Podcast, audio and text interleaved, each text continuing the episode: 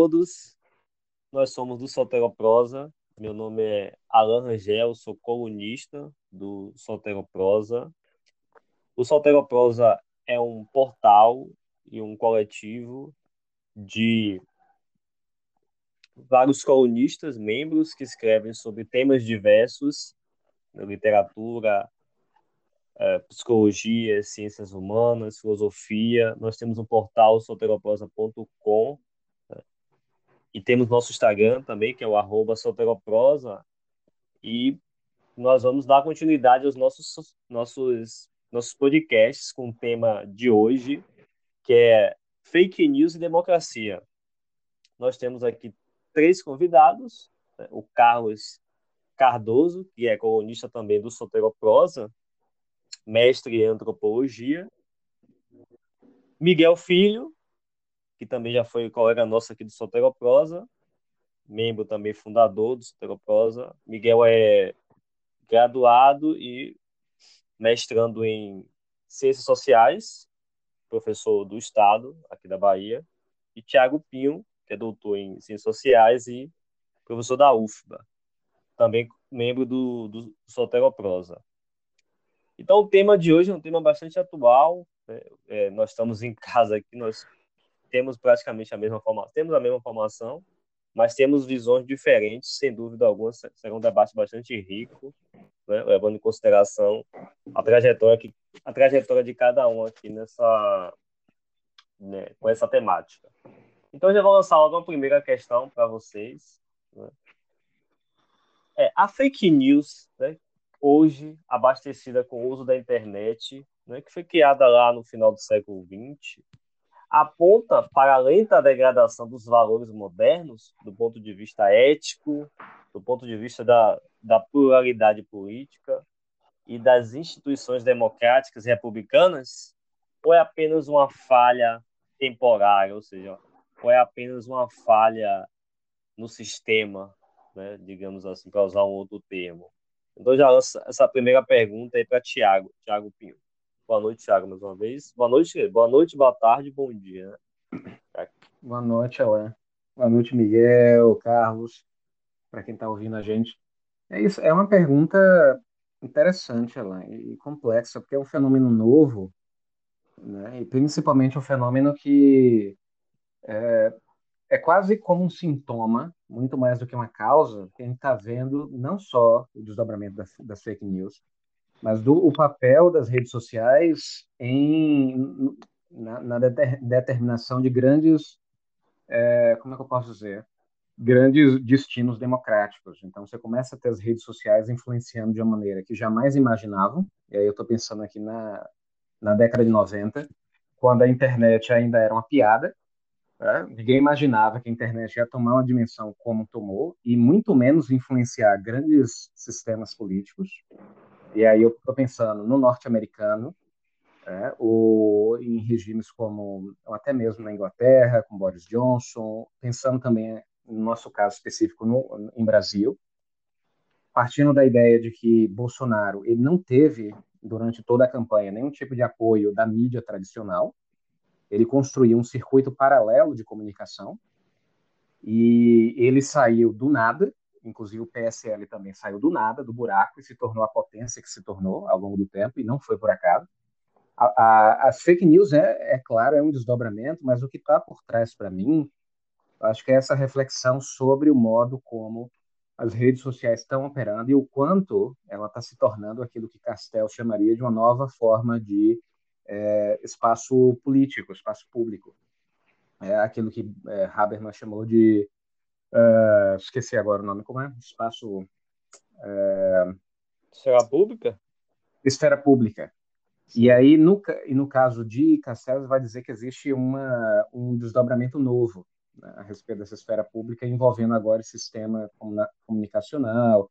Então é isso, resumindo, para não ser muito não, não prolongar muito. Eu acho que a fake news é sim um problema, mas ao mesmo tempo tem por trás um fenômeno que a gente ainda está aprendendo a lidar. Eu não sei quando a gente vai dominar, ou se talvez as fake news é um desdobramento desse mau uso, ou desse, de, desse uso é, amador que ainda a gente tem. Talvez, pelo menos eu como otimista, penso assim, as fake news é apenas um mau uso provisório, talvez, de uma, uma forma mais complexa de comunicação de esfera pública, envolvendo as redes sociais.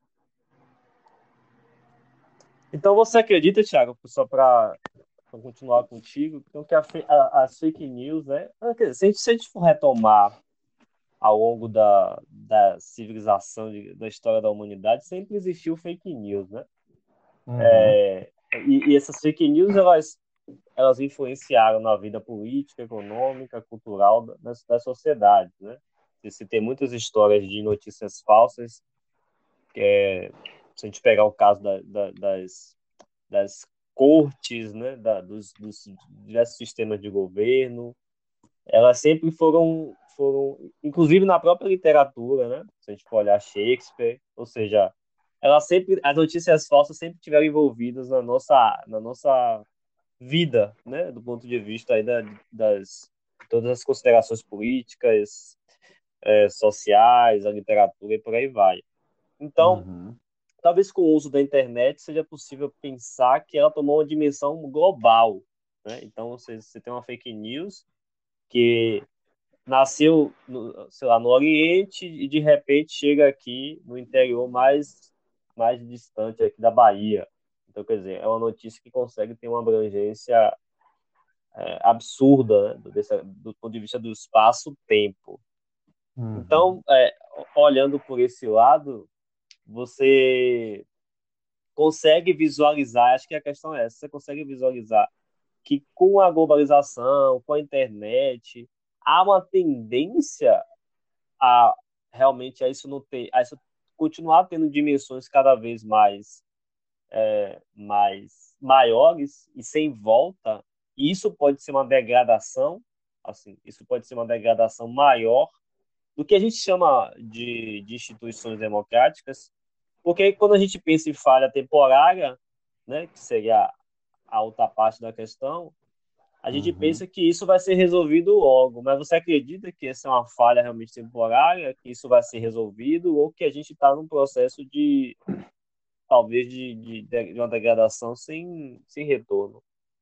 É isso, eu acho que tem, é, é, a pergunta é, é, complexa, como eu tinha falado no começo, porque a gente está dentro ainda de um processo que é complexo e ainda não terminou. A gente não está vivendo muita coisa nova. A gente mesmo, na minha geração, a gente não era da geração da internet. Né? Então, a internet veio quando já tinha, sei lá, não sei quantos anos, já mais tarde. Então, é um processo que está é, tá ainda cada vez mais complexo. A geração que cresceu com a internet está amadurecendo agora. A gente não sabe ainda dos desdobramentos. Eu acho que seria a postura, inclusive, que o próprio Castells vai adotar, que é uma postura meio otimista e pessimista ao mesmo tempo. O lado otimista é dá para visualizar a possibilidade que seja apenas um momento, né, uma falta de de, de familiaridade com a tecnologia, digamos assim. Esse campo comunicacional que está se instalando ainda é muito fresco. Esse é o lado otimista, a coisa vai mudar. Por outro lado, a gente pode dizer que talvez não. Talvez o negócio só piore e as fake news sejam uma espécie de sinalizador de uma morte da democracia para o futuro, num, num, sentido mais trágico.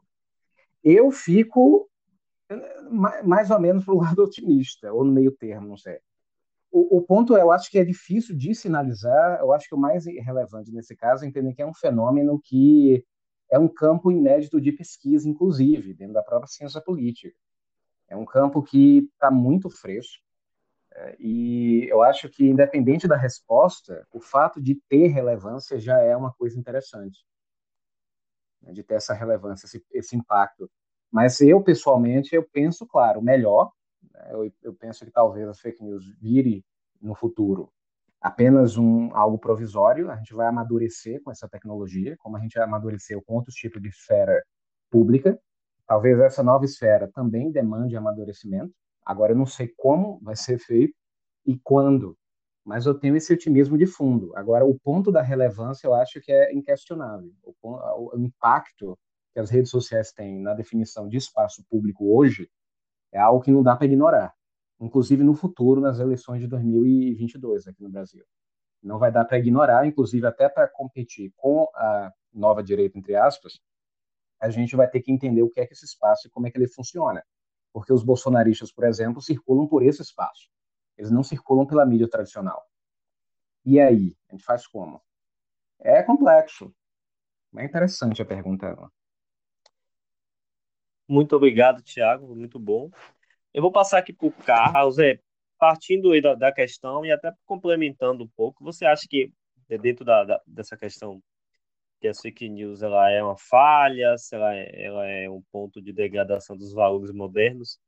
É, do ponto de vista da questão da regulação, se fala muito da, que é necessário ter uma regulação hoje e uma vigilância é, virtual muito maior por parte das empresas, né, das grandes empresas aí, até é, se a gente pensar nas mídias sociais, por exemplo, o Zuckerberg, que é dono de algumas empresas, tem o, dono do YouTube, por aí vai. Você tem aí várias, várias formas de, de regulação, as empresas deveriam regular. E, e até o próprio Estado também, em alguma medida, né? Você acha que há interesse na regulação? Quem é que ganha com isso? Se a fake news ela é produtiva e se tem como combater a produtividade que ela tem para, é, para, essas, as pessoas que operam e que têm interesses políticos e econômicos aí por trás.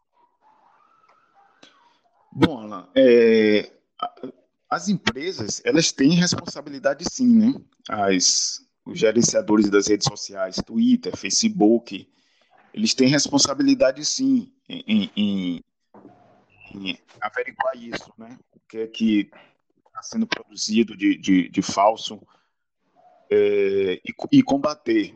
Isso aí já, tá, já está sendo posto né, por alguns governos, né? Esses, esses instituições de, de redes sociais para combater essas fake news né, através de, dos seus próprios mecanismos. Isso, até o, o Mark Zuckerberg já foi chamado no Senado americano para dar explicações sobre isso, naquele caso da Cambridge Analytica, né? que acabou ajudando, contribuindo a, na eleição de Donald Trump em 2016. Foi um caso bastante é, elucidado e Zuckerberg foi foi chamado né, a, a para conversar sobre isso, né? Como o, o, Facebook, no caso, iria combater a propagação dessas fake news, o que eu acho muito importante. É, uma regulação é, sobre o marco legal constitucional é, precisa ser ainda melhor debatida, né? Em termos de fiscalização, né? Quem, quem fiscalizaria isso no âmbito público, do poder público? Eu acho isso importante, muito importante. Agora é o seguinte, é, eu acho que não adianta você combater a fake news se você não combater o ambiente social que gera fake news, né? Porque foi isso que aconteceu. Eu estava vendo uma reportagem tempos atrás né, sobre as, as chamadas jornadas de 2013 e na reportagem estava sendo colocado que as, as, as mídias corporativas, né, os grandes veículos de comunicação, não estavam cobrindo aquelas, aquelas manifestações no início, né? Estavam ignorando. Quem estavam cobrindo eram as mídias alternativas, né? Deram destaque em suas redes para seus seguidores, né? Para as chamadas bolhas. E isso foi crescendo, crescendo, as pessoas foram discutindo, indo à rua através desses movimentos, e daí a mídia corporativa foi dar uma amplitude, né? Necessária a isso. Porém, o que, é que aconteceu? muitas dessas mídias alternativas, né, é, se proliferaram, né, e na, no ano seguinte, né, 2014 e 2015 propriamente, vários grupos começaram a formular suas, suas próprias notícias baseado no que viam, né, não, não na, na amplitude da, da, da do, dos veículos de comunicação, das TVs, das rádios profissionais mas sobre o ponto de vista deles mesmos, desses grupos. Vários grupos de, de, de, redes sociais se tornaram bem famosos, começaram a noticiar seu ponto de vista e com, com, começaram a noticiar também o, o burburinho político, né, que estava acontecendo com o advento da Lava Jato, da corrupção do governo Dilma e tudo mais. Então, passaram a, a, a, a veicular essa, essas informações ponto de vista de, de manipular muito a informação que estava sendo passada, gerada por eles. Então, é, acredito que houve um ambiente, foi se criando um ambiente na sociedade em que foi alimentando essa produção de fake news. E, e, e aí fica a dúvida, né? Para combater a fake news, né? Não seria necessário combater esse ambiente gerado, esse ambiente gerador de, de, de, de todo, de todo esse, esse, essa criminalização da, criminalização da política, esse âmbito todo de mudança, essa euforia que tomou, tomou conta do Brasil nas eleições de 2018, porque não adianta você combater a fake news se continuar este ambiente, né? E aí, como o Tiago falou, isso, é, isso, é, fake news acaba sendo um desdobramento né, de todo esse ambiente social e político, né, gerado por grupos que ganham um enorme número de seguidores, né, e que produz essa fake news. A fake news em si, não acredito que ela, que ela vá tentar contra os valores democráticos. O que atenta com os valores democráticos são os seus formuladores, que estão no ambiente social, que estão influenciando as pessoas, que estão falando uh, coisas a seu bel prazer, né? sem seguir fatos, né? mas criando suas próprias verdades. E isso que é perigoso. E aí eu, tô, eu não sei, eu tenho dúvida, eu não sei o quanto isso vai permanecer. Né? Porque é preciso ver o quanto isso vai ser combatido, mais do que as próprias fake news, se deve ser combatido as pessoas que a geram. Entendeu? Então, é, nesse, nesse, nesse interim, eu acho que o, o, o ambiente social ainda está bastante perigoso para, as próximas eleições, né? É, já falou bem que, que o, o, o eleitor simpatizantes caminham nesse, nesse campo, né? De, de seguir pessoas que falam o que bem entenderem, sem criando narrativas próprias, né? E, e aí fica essa, esse complicado, né? Você combater esse tipo de coisa quando você tem um, um, um ambiente social que fortalece a veiculação de notícias falsas. Uhum. Perfeito, Carlos. Muito bom, muito boa a questão. E eu já vou aproveitar também as suas, as suas né, seu ponto de vista, as suas colocações, e Tiago mandar é, essa questão para o Miguel, trazendo também essa, essa, essa discussão das mídias sociais também, que acho que está envolvido aí. É, eu queria que, Miguel, você falasse um pouco disso, Miguel, da, da, se você acredita que é uma falha, se você acredita que é uma degradação mesmo com o uso da internet, da, da, do processo de globalização, do desenvolvimento da tecnologia, e que se é possível haver fiscalização, né, fiscalização, regulação da internet, dessas empresas que operam, que, que hospedam, né, esses diversos meios, meios, de, meios sociais, digitais, como o próprio Twitter, o, o WhatsApp, o Instagram, né? Ou seja, é possível, é, é, será que a gente consegue combater esses operadores das fake news, aquelas pessoas que estão por trás realmente operando as notícias falsas? É, porque aí há uma questão, né? Combater, é, combater esses operadores e ao mesmo tempo e teve, tivemos casos de pessoas que foram expulsas, foram suspensas, né? Foram descobertas porque estavam operando notícias falsas em, enfim, em proveitos políticos e muito, né? Políticos e econômicos, né? Se é possível combater isso, se isso é um processo gradual de fortalecimento da, digamos assim, do direito digital, fortalecimento da, da internet fiscalizando esse pessoal. Então, você falasse um pouco sobre isso. E só uma curiosidade, né? Porque acho que, acho que o Thiago falou, né? Que vamos ver na, na campanha do, aqui no Brasil, no nosso caso, se esses caras vão continuar é, disseminando informações falsas.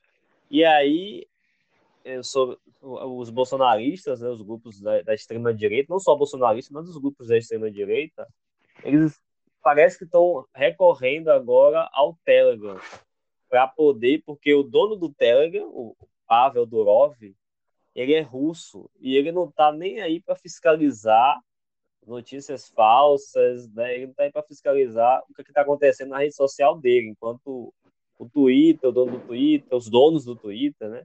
O, o, o dono do Facebook, me parece que eles têm uma perspectiva um pouco mais de preocupação com processo de democracia, com processo de, de valores, é, digamos assim, civilizatórios, né, de respeito à questão da verdade, das notícias é, de integridade, de, de comprovação. Né? Então, é, é, um caso interessante, né? porque a extrema-direita, não só no Brasil, está indo para o Telegram, porque o dono da Telegram não tem ainda, digamos assim, interesse em fiscalizar a sua própria rede social, né? talvez por questões econômicas e até ideológicas.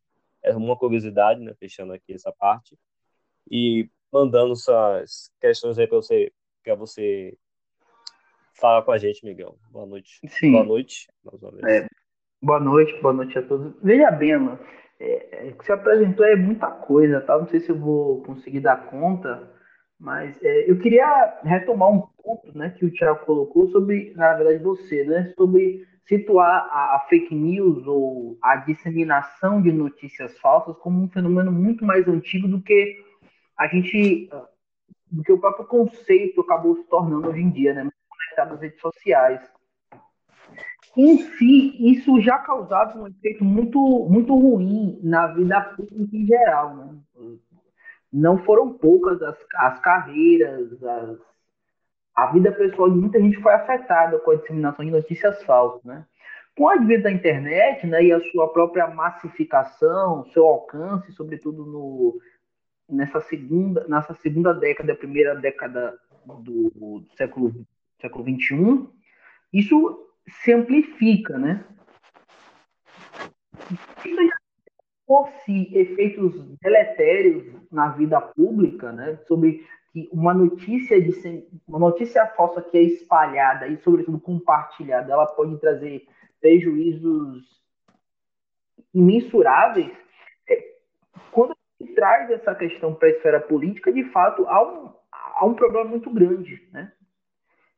Se a gente for, inclusive, talvez traçar um histórico aqui, a, a, a, nossa vida, sobretudo após, após 88, né, vez e outra a gente acaba se, se deparando com algum tipo de lenda, né, ou tipo de ensinação, informações falsas, né. O que acontece é que, dos últimos anos para cá, nós percebemos que isso tem se tornado é, à medida que os governos ou a, a, política tem se conectado com o mundo digital, né? Porque aí, de certa forma, um novo nicho de comunicação, muito mais barato, por sinal, do que a, a propaganda tradicional ou a comunicação tradicional. É, você tem um descompasso de, de um sistema político que ele é, digamos assim, analógico, né? Quer dizer, a, as próprias leis e marcos regulatórios do ambiente, elas elas estão começando a surgir agora e se deparando com um sistema que é veloz, dinâmico de certa forma, um pouco difícil até de se controlar. Né? Então, a, a, a, fake news ou a disseminação de notícias falsas, elas, traz, elas trazem um prejuízo, ou pelo menos se a gente considerar aqui as, as duas maiores democracias das Américas, que são o Brasil e os Estados Unidos, né, pegando esse corte recente, trouxeram prejuízos é, imensos, né? Sobretudo na, na, desconfiança nas instituições. E quando a gente traz faz um recorte apenas do Brasil, isso é mais grave ainda, né? Historicamente, o, o país ele tem um déficit de confiança nas instituições, sobretudo nas instituições políticas, né? É, curiosamente, mesmo passando por mais de duas décadas de regime militar, até um pouco tempo atrás, as Forças Armadas eram a instituição que mais gozavam de confiança junto à população.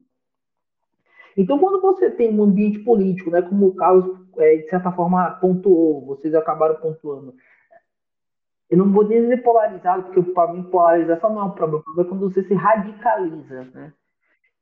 E você tem o advento das chamadas mídias alternativas, que já também há uma certa, há uma certa desconfiança com os meios institucionais ou tradicionais de comunicação.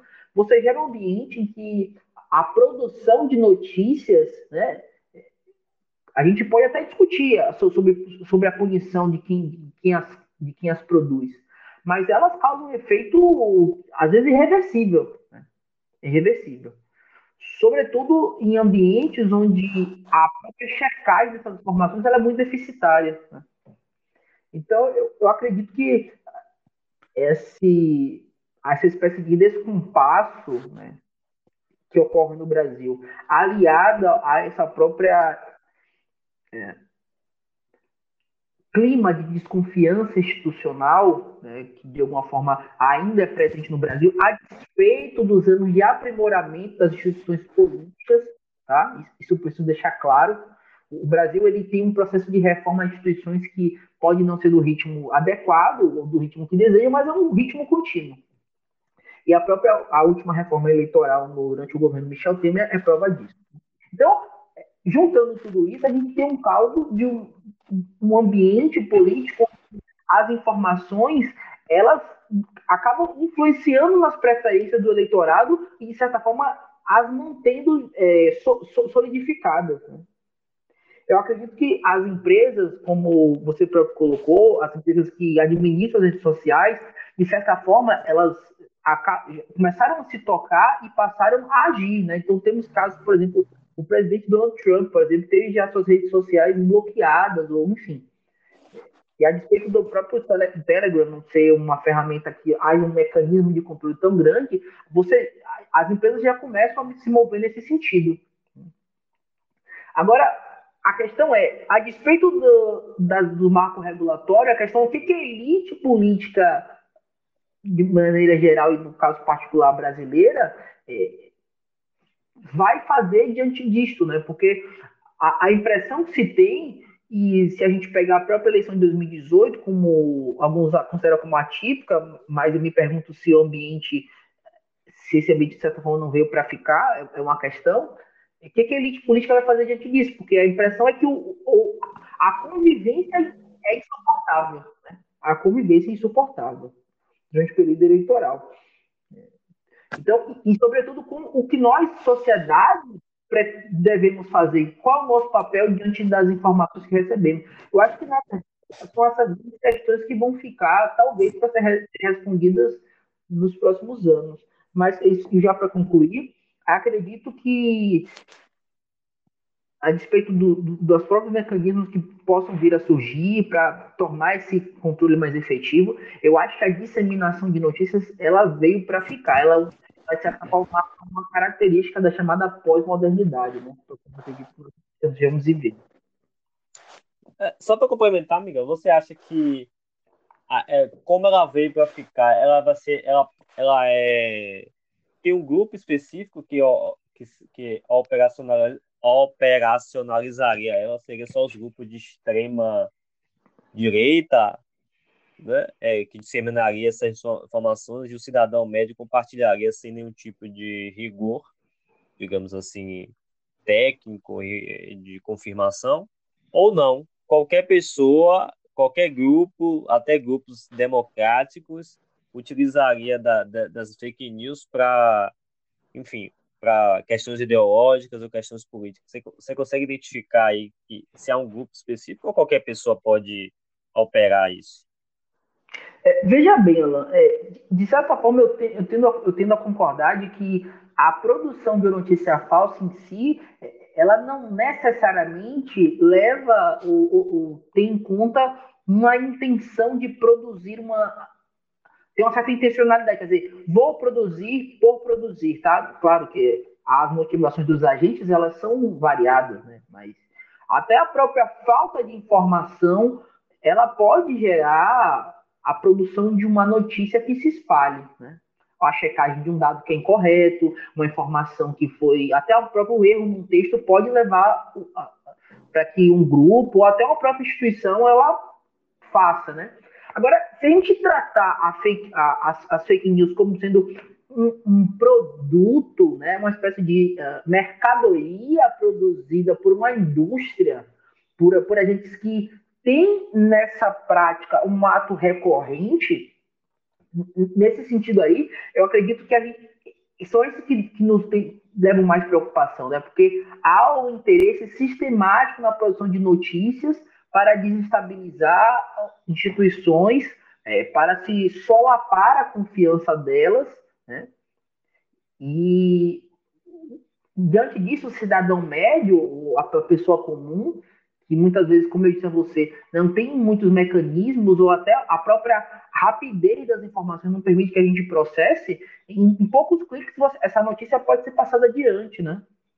Então, eu creio que a grande preocupação, claro que ninguém está imune a produzir uma fake news. Talvez se a gente fosse perguntar aqui, quem já não deve ter produzido alguma, né? Quer dizer, se passa a informação errada, você entendeu errado, enfim.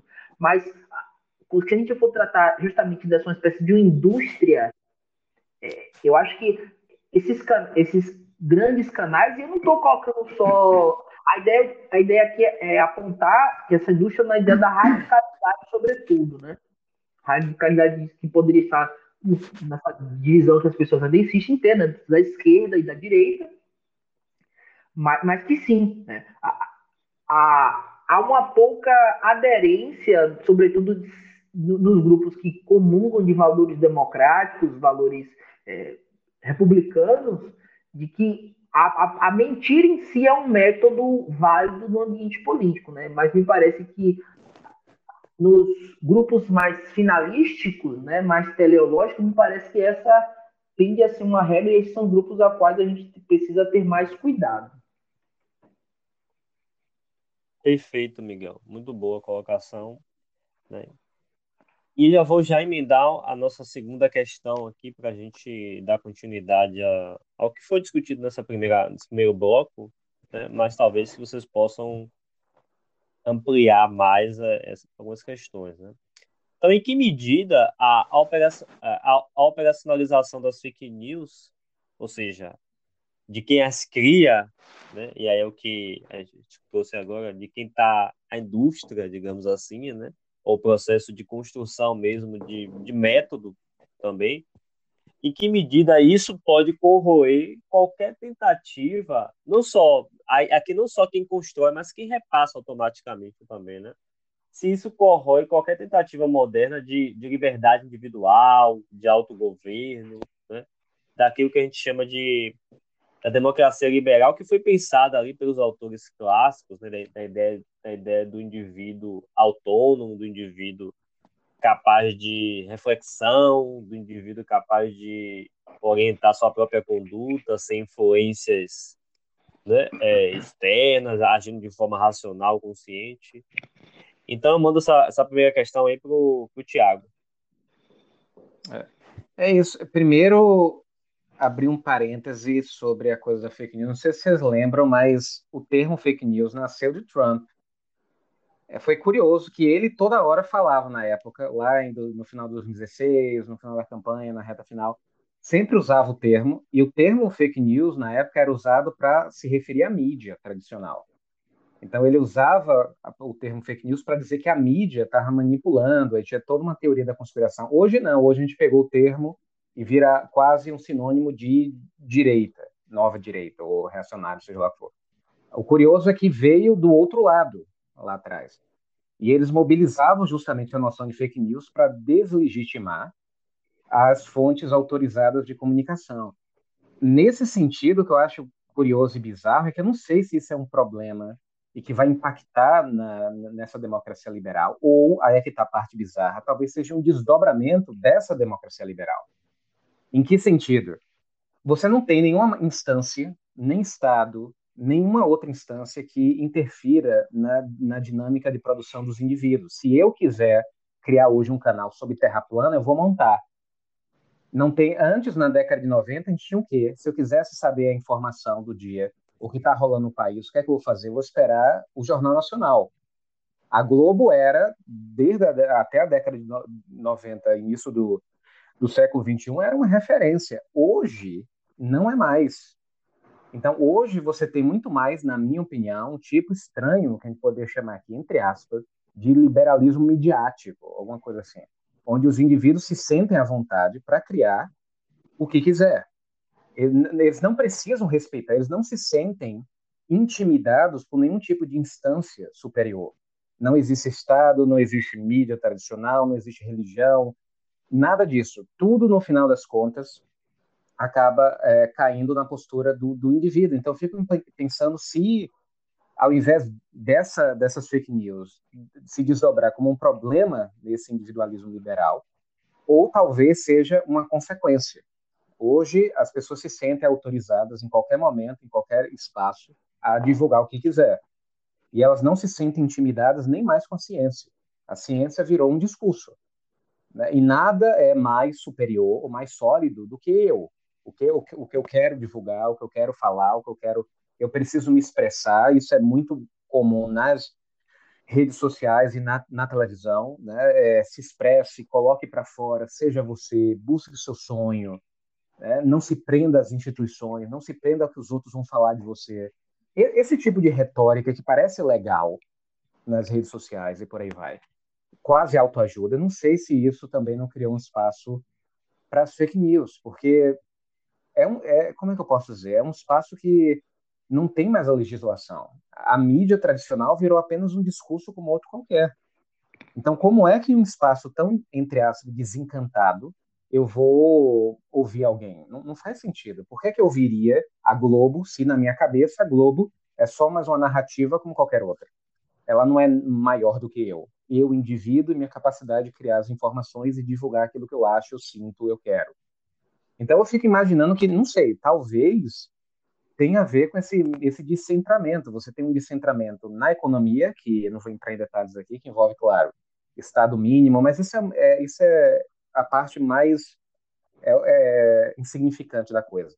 Mas você tem um descentramento que não passa só pela economia, passa pelos valores. Né? É, você tem coisas do tipo, faça o que você achar melhor, é, não, se você quer sair com essa roupa, saia porque você é bonito da maneira que você acha que é aquilo que Zizek chamaria de budismo liberal. É, siga seus sonhos. Então, eu fico pensando se esse descentramento na, na, na, nos valores também caiu também no descentramento da mídia, da comunicação. Então, as pessoas se sentem autorizadas a fazer, a falar e a agir da maneira que achar melhor. E quem é a Globo, ou quem é, seja lá quem for, para dizer para mim, indivíduo, o que é que eu devo fazer? Né? Então, fico imaginando se talvez tenha algo a ver. Perfeito, Thiago. Muito boa.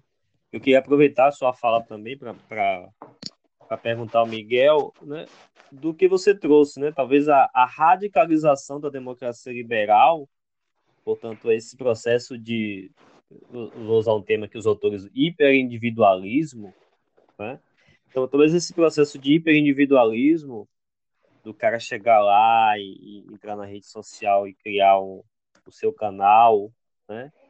do YouTube, ou o cara que cria mesmo, está dentro de uma indústria de, de criação de notícias e tem liberdade para poder criar um canal no YouTube com notícias totalmente anticientíficas, por exemplo, né? Ou seja, então esse processo de individualização ou de liberdade maior, de uma radicalização da democracia liberal, pode levar ao fim da própria democracia liberal.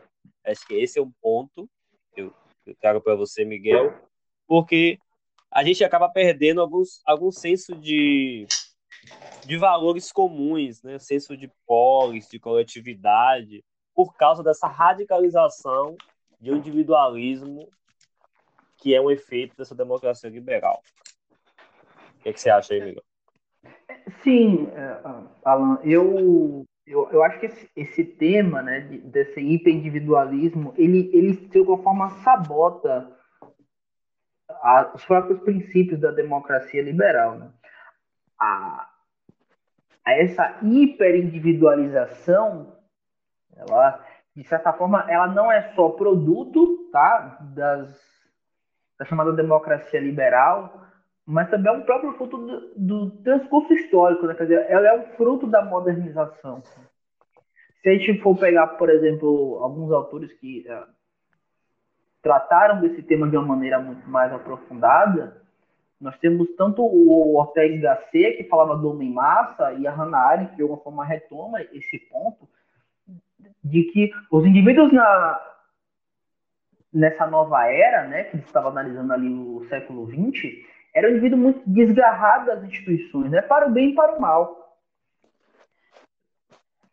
A, a produção de conteúdo, é claro que a produção desse tipo de conteúdo, a, gente cabe a se questionar, por exemplo, uh, se o indivíduo ele pode, por exemplo, abrir um canal no YouTube e falar sobre o terraplanismo, né?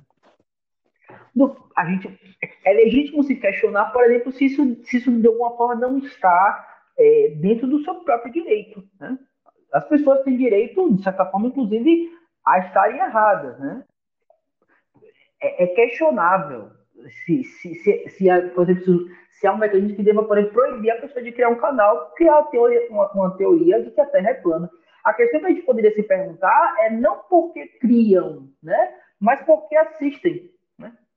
E a gente está falando de uma população, sobretudo gente que, inclusive, tem nível superior e que discute de fato se a Terra é plana, algo que já foi superado no século XVI, de alguma forma. Então, a gente cabe se questionar isso, né?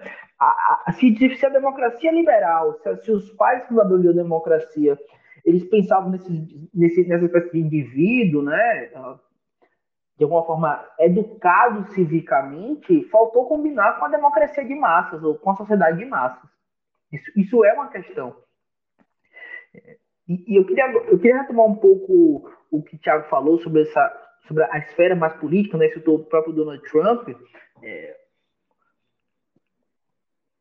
a produção. Porque, repare, a gente está discutindo aqui sobre agentes individuais que, estão, produzem notícias, né? Mas no governo Trump, e não só dele, né? Mas não gosto de ficar fulanizando, mas vá lá, né? No próprio governo de Jair Bolsonaro, enfim, e de outros presidentes, a gente, claro que o governo mentira não é algo novo, né? O próprio Estados Unidos, no, durante a, os, a guerra do, do, do, Vietnã e a própria saída da, dos Estados Unidos da guerra foi, foi uma, uma obra política baseada na mentira. Né? Mas qual a questão? A produ, o governo produzindo mentira ou mentira como política ela não é um fenômeno novo. A, no final do livro da Origem Totalitarismo, né, no seu epílogo, a, a Hannah Arendt ela é clara a citar de que, a despeito do to, fenômeno totalitário ou da experiência totalitária ela ter se finalizado né, com o curto período do stalinismo e com o nazismo, os elementos que trouxeram aquela sociedade a, a, existir, ou melhor, os ingredientes do bolo ainda estavam presentes, eles não haviam sido eliminados com os regimes. Né? Então, se a gente tem uma sociedade com muito mais do que naquela época, né? com a massificação dos meios de comunicação, com a certa atomização do indivíduo, essa possibilidade de que você, desconfiando de tudo de todo, você pode se criar, inclusive, o seu próprio universo. Né? Essa relativização, que, inclusive, se a gente for, se a gente for observar do ponto de vista filosófico, é, ela é, é muito uma tradição muito importante da esquerda, né, da, da desconstrução, enfim. Então, tudo isso é um caldo cultural que não só atinge a sociedade, mas também atinge a esfera política. Então, a gente tem hoje o governo trabalhando a mentira como política pública. Se a, gente, e aqui a gente, claro que só em si já, já daria um tema para o debate, mas são, a, a produção pelo governo também é um sintoma e se, já, se, já, se a sociedade tendo esse tipo de, de acontecimento em si já, já é uma questão grave, ela quando, quando ela já atinge o governo, é mais grave ainda. Quer dizer, quer dizer, a coisa já está em um estado muito mais avançado. Claro que as, as instituições liberais elas são, são um produto histórico, né? foram a partir de escolhas de decisões tomadas ao longo do, dos anos de aprimoramento e muita gente se pergunta, né, sobre o fim da democracia liberal, etc, que também não é só liberal, tem um componente também eminentemente republicano. Eu sou, de certa forma, nesse momento me atinge um certo ceticismo, tá? Não, é, claro, é, de todos os regimes da, da experiência humana, é, o que me parece até hoje o que melhor conseguiu conciliar liberdades com uma certa igualdade é o sistema democrático. Né? Claro que é associado à economia, mas enfim, isso é, não é o assunto. Então, mas se a democracia liberal vai acabar ou não, isso não, não há garantia de que esse sistema seja eterno, né? E, claro, isso vai depender muito mais da capacidade de resiliência dessas instituições, inclusive de criação de novas instituições, novos mecanismos, para que a, a, fiscalização, a prevenção desse tipo de situação ocorra de modo muito mais eficaz. Mas, sobretudo, acho que a discussão ela vai muito mais para o plano da cultura, né? Que tipo de cidades estão sendo, estão sendo formados? Claro que eu, e já para encerrar aqui, eu, claro que eu não tenho essa visão idílica dessa constituição de uma educação uh, republicana que vai formar indivíduos aptos a participar da vida pública. Né? A, a sociedade está aí para provar que boa parte das pessoas não dá muita importância a, a essas questões. Né? Nosso, digamos que nosso público não, não, é, não é tão grande como gostaríamos. Mas, a despeito disso, é uma pergunta válida se fazer. A, que tipo de valores sociais estão sendo disseminados, cultivados, para que o, o sistema democrático, né, que a gente está falando, sistema de decisões liberais, ele não fique apenas uma caixa cujo conteúdo me parece cada dia muda. Né? Enfim, eu acho que essa é uma questão pertinente a ser colocada. Muito bom, Miguel. Muito boas suas, suas considerações. Eu vou passar aqui para o Carlos e eu vou aproveitar também, você trouxe a questão aí do uma questão essa discussão da democracia liberal, né? Às vezes a gente pode pensar, problematizar se do, do, ponto de vista ético, do ethos do, da democracia liberal, nunca existiu de fato na sociedade, na vida, na prática, né? uma um ethos democrático, do, né? ou liberal, digamos assim, democrático liberal no sentido dessa questão do, da autogestão, né? Da, dessa questão do autocontrole do indivíduo, o indivíduo é, reflexivo e por aí vai. Então, talvez nunca tenha existido isso, mas o, é, nunca tenha existido, a gente torce para que exista, mesmo dentro de uma sociedade de massa, a gente sabe que é complexo demais, porque envolve outras questões aí, uh, mas você ter governos operando para barrar ou para prejudicar qualquer processo de desenvolvimento da cidadania, desenvolvimento desses indivíduos mais liberados, do ponto de vista de compartilhar valores em comuns, como os, talvez os pais da democracia liberal pensaram, do ponto de vista da, da questão da verdade, da ciência, né? ou seja, compartilhar esses valores chamados iluministas, valores civilizatórios, em vez de deixar esses indivíduos soltos por aí, compartilhando qualquer tipo de, de informação considerada obscurantista, você tem governos, a gente pode usar o próprio o caso do Brasil, que financiam pessoas para propagar informações falsas nas redes sociais, né?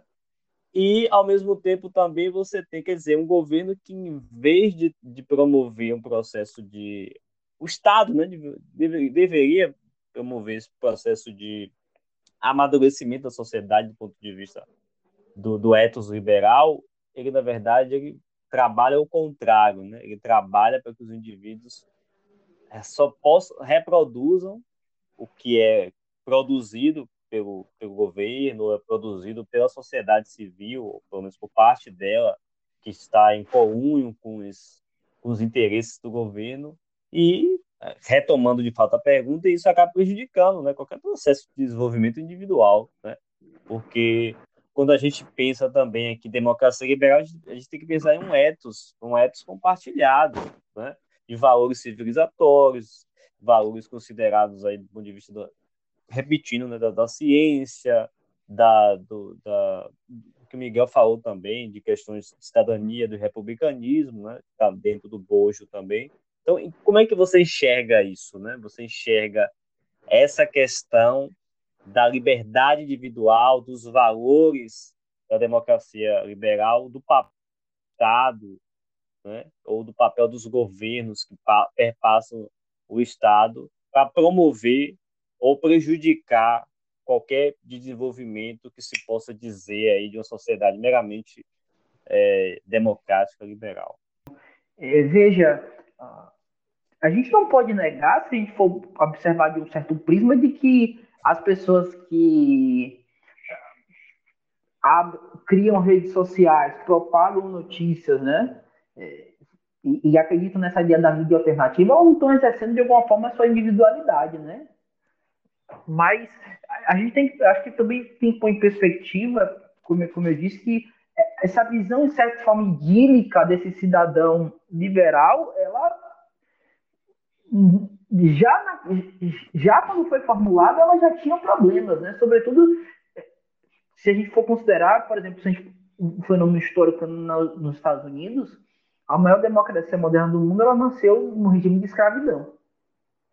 Né? Onde você, o demo já era reduzidíssimo, ainda mais sem voto feminino. Então, então é, me parece que, do ponto de vista dos valores liberais, eu acho que historicamente, sobretudo no Brasil, onde o liberalismo tem uma história dificílima, né, para dizer pouco, paulatinamente os, os indivíduos eles acabam assimilando valores até pelo próprio desenvolvimento histórico, né, das estruturas sociais. A, a, me parece que a questão é quais valores eh, liberais ou quais valores democráticos que estão sendo mais disseminados ou não. Me parece que a ideia da igualdade, sobretudo nessa visão de que as mídias alternativas podem cumprir esse papel, de certa forma, me parece que está sendo algo, o exercício da liberdade de expressão, né, de, de, de comunicação. Mas a pergunta e aí eu, eu não sei se Carlos tem interesse em, em discutir isso também, é que nem o, o, liberalismo ele não é um pacote fechado. Então, alguns valores me parecem que ficaram, estão ficando pelo caminho. Alguns valores, inclusive, que são fundamentais para o tipo de sociedade que se imagina para a qual devamos caminhar, uma sociedade é. mais comunitária, de respeito aos indivíduos, etc, etc. E é isso, para complementar, Miguel, rapidinho, eu acho que às vezes o que fica é quase uma caricatura do modelo liberal, inclusive dentro da própria esquerda, né, com o termo esquerda liberal. Eu não vou entrar em detalhes aqui, mas fica parecendo uma caricatura em que sentido? Às vezes é uma válvula de escape para evitar debates complexos e debates coletivos, de estabelecimento de critérios e formas de organização coletiva.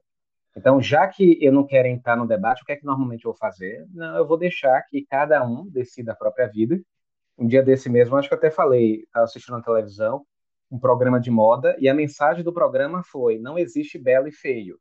Você, é, você, você sai com a roupa que você achar melhor e de, depende de você se sentir bem ou não. Isso é uma forma de. que eu acho que esse é o problema quando a gente pensa em democracia. Isso é o esvaziamento do espaço público. Não tem debate. A gente não quer se responsabilizar pela criação de critérios ou definições de fronteiras. A gente não quer. A gente não quer sujar as mãos. Como a gente não quer, a gente diz: não, você é, é, você tem sua religião, eu tenho a minha, você tem seus valores, eu tenho o seu, cada um fica na sua, cada um fica no seu espaço, e tá tudo bem. E aí a gente não quer sujar as mãos, e aí a gente entra nesse espaço de desse individualismo caricatural que eu estou dizendo. Esse individualismo caricatural que a gente tem, que é uma forma ao mesmo tempo de parecer inteligente, quando eu digo faça o que você achar melhor, siga o seu caminho, mas ao mesmo tempo é uma forma de, de se isentar dentro do espaço de público. Não tem debate. E, inclusive agora, a gente, inclusive dentro da própria esquerda, é, a gente criou um espaço de, de, de, debate científico completamente esvaziado, tudo era questionável, tudo era poder, tudo era discurso. Em nenhum momento a gente parou para sentar e dizer, mas, mas o que é que a gente está querendo de fato chamar de ciência? E aí criou um espaço, às vezes, de terra devastada. E hoje, mais do que nunca, a gente precisa parar, peraí, chega de terra devastada, vamos estabelecer critérios. O que é ciência? Vamos, vamos falar aqui. Mas não tem debate fácil, não tem resposta simples. Só que às vezes a gente sai, pelo menos essa é a impressão que eu tenho, a gente vai pela alternativa mais fácil. Você fica no seu, fique com sua religião, fique com a minha. Vamos tirar a religião, a sexualidade, os valores, tudo da esfera do debate público. Vamos deixar o debate público reservado no máximo para Big Brother. E só. Né? Ou novela das nove. E aí fica esse campo que eu vejo de um esvaziamento bem grande. Né? E é uma forma, no final das contas, de preservar a pessoa, de dizer: olha, eu não quero me responsabilizar pela definição de critérios. O indivíduo se torna a única coisa válida. A gente vê na televisão, a gente vê dentro da própria esquerda também esse tipo de retórica. Siga o seu caminho, as instituições te oprimem, siga aquilo que de fato você é. Um dia desse eu vi uma frase de um aluno dizendo isso. Eu não quero seguir as instituições, família, religião, porque eu quero saber quem eu sou, eu quero me descobrir. É, ou seja, instituições são vistas como inimigas, critérios são vistos como inimigos. E aí é que está o problema. Como é que você faz uma democracia onde a própria noção de critério ela é vista como algo autoritário, né, de fronteiras, de limites ou de estabelecimento de regras comuns? Nos Estados Unidos mesmo, é, tentaram é, colocar a vacinação no começo, você teve movimentos dizendo que o Estado não poderia fazer aquilo, o governo não poderia fazer aquilo porque estava violando o direito das pessoas. É, para as pessoas era absurdo tentar, tentar algum tipo de intervenção coletiva. Enfim, fico imaginando se a gente não está indo para um campo mais caricatural, onde no fundo ninguém quer sujar as mãos com nada mais.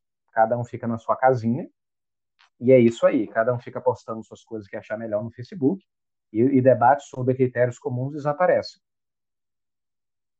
É muito bom, muito bom, Thiago. interessante, eu vou passar logo para o Carlos, que de fato, né, você vê essa, esse discurso de desconfiança tanto por parte da extrema direita, né, que como eu disse aqui, cria canais no YouTube que tem muita visualização, tem muitos seguidores, que, uhum. que promovem discursos de que há, de teorias mesmo conspiratórias contra o, o legislativo, contra o judiciário, contra a mídia, contra a, a, a academia, contra as escolas, ou seja, há um discurso de desconfiança dessas instituições mais antigas, mais tradicionais, né? E você cria, acaba criando sociedade onde, aí nesse caso, da, tanto do extrema-direita, mas de, de maneira geral também você trouxe, mesmo da esquerda liberal, que há também esse processo de desconfiança, aí nesse caso de certas autoridades que ditam o que é certo e o que é errado em alguma medida, e isso acaba criando um esvaziamento, como você disse, de critérios comuns. Talvez a falta de critérios comuns, ou de valores comuns, tenha criado uma sociedade, uma, uma sociedade de terra arrasada, né? tanto da desconfiança de grupos de esquerda, tanto da, da, da desconfiança de, de, grupos de direita em relação às autoridades, né?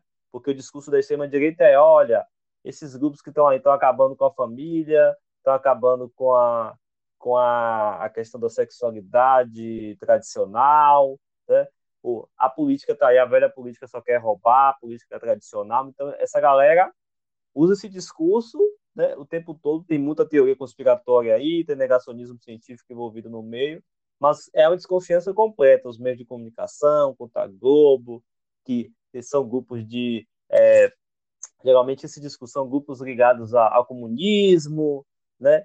são grupos que têm tendências aí a, a acabar com a religião, com os valores tradicionais, e, por outro lado, você também tem por parte da esquerda, né? e aí tanto a esquerda liberal como a esquerda mais, digamos assim, mais raiz, discursos, aí talvez a, gente tenha que começar isso, discurso de que não, temos que seguir a, a nossa, como, como você mesmo disse, né? Faça o que você quer, siga sua tendência religiosa, siga sua tendência sexual, ou seja, é... não, se, não se reprima não se reprima. As instituições por... vistas como obstáculos. Como obstáculos, é. Então, isso, isso vai nascer lá no final da década de 70, né, diante nessa coisa também, dentro da ciência, e que vai também se disseminar na sociedade como um todo. Então, aí, ou seja, acho que deve faltar, e a gente está vivendo talvez uma, uma desconfiança completa de tudo que está aí, das instituições, né, dos valores da cultura e por aí vai. Né? Então, acho que talvez a gente tenha que re reencontrar algum nicho em comum para que a gente possa ter uma, uma, sociedade minimamente aperfeiçoada do ponto de vista do diálogo, da discussão, da troca de informações, dentro de um, de um critério que seja válido né, para todos. Acho que a gente tem que reencontrar esse caminho. Se é que a gente alguma vez teve esse caminho, né? Teve esse a gente teve isso, né? Ou se a gente deve reencontrar alguma forma de aperfeiçoar a convivência. Hum. Mas eu vou passar para você, enfim, Carlos, para você falar pois é, sobre é, tu, tudo que a gente disse aqui e arrematar aí. Pois é, eu acho que vocês já, já pavimentaram um, um bom caminho aí no, no, no, nessa discussão, e eu só queria fazer acréscimos aqui, né? E, e, e mais para utilizar exemplos assim, para o, o, o, pessoal que está ouvindo ficar mais. Uh, fazer uma associação maior. Eu estava pensando aqui, tudo que vocês estavam falando, e nesse campo da fake news, muitas vezes, o que contribui para, para, para a, a proliferação deles e a criação vem muitas vezes do, do, do chamado dos representantes do, do, do, campo democrático, né? que alimentam isso. Eu vou dar um exemplo. Tem um, um, um, determinado intelectual da, proveniente da academia que ele fala em, em, em, em veículos de comunicação que ah, o, o, crime do petrolão, o, o, petrolão, né, os desvios de dinheiro do petrolão, foi o maior crime da história da humanidade. Quer dizer, então, você vê um, um, um intelectual falando isso, você, você pensa o seguinte: qual é o, o, o embasamento empírico que se tem para dizer que o que aconteceu na Petrobras foi o maior crime da história da humanidade? Quer dizer, foi mais do que o, o, o, o, que os colonizadores europeus roubaram do, dos, dos, povos da América do Sul, mais do que os recursos minerais extraídos da África, mais do que os que os cruzados roubaram, mais do que Alexandre o Grande, mais do que o Estado Islâmico roubou do, do, do, da antiga Mesopotâmia, os tesouros aí na, na cidade de Palmira. Então, você não tem qual é a base para isso. Então, você tem alguém que praticou, que veio do, do meio científico, né?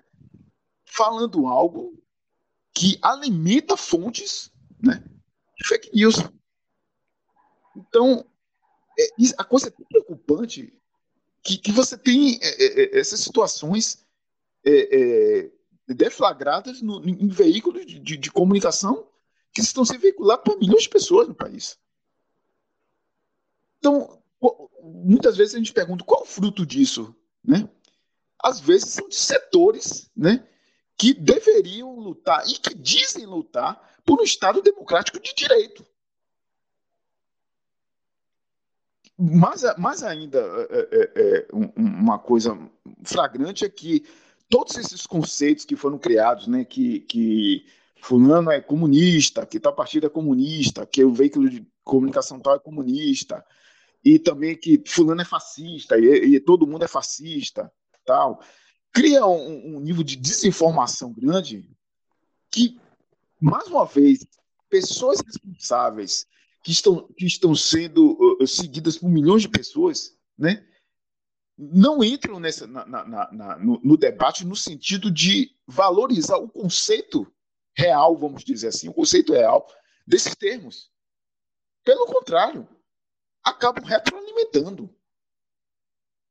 Então, nós estamos falando de, de, de, de fake news, de, representatividade democrática, mas, mas também tem há, situações em que as coisas é, poderiam ser melhor embasadas e acabam entrando nesse caldeirão todo.